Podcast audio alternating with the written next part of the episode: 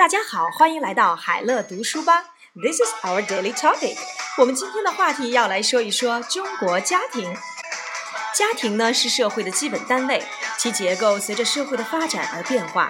在中国几千年的封建社会里，绝大部分的家庭是几世同堂，家里的大事都由男人做主。近百年来，中国的家庭观念发生了很大的变化，中国家庭的结构也随之改变了许多。人口众多的大家庭开始分成了较小的家庭和主干家庭，也出现了众多的由一对夫妇和未婚子女组成的核心家庭。基本单位 （basic unit），basic unit，随着 along with，along with，绝大部分 most or the majority of，most or the majority of，几世同堂 consist of several generations。consist of several generations. 做主 make decisions. Make decisions. 家庭观念 family concept. Family concept. 分成几部分 divide into.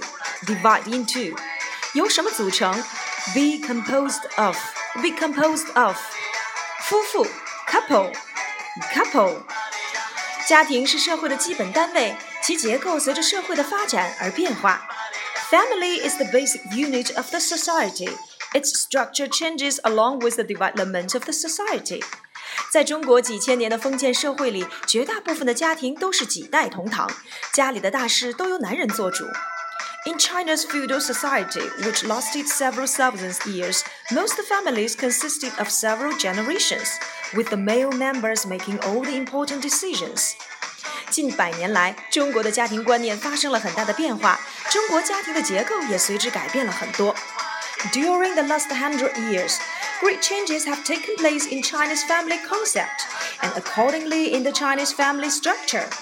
人口众多的大家庭开始分成较小的家庭和主干家庭，也出现了众多的由一对夫妇和未婚子女组成的核心家庭。Large families began to divide into smaller families and stem families.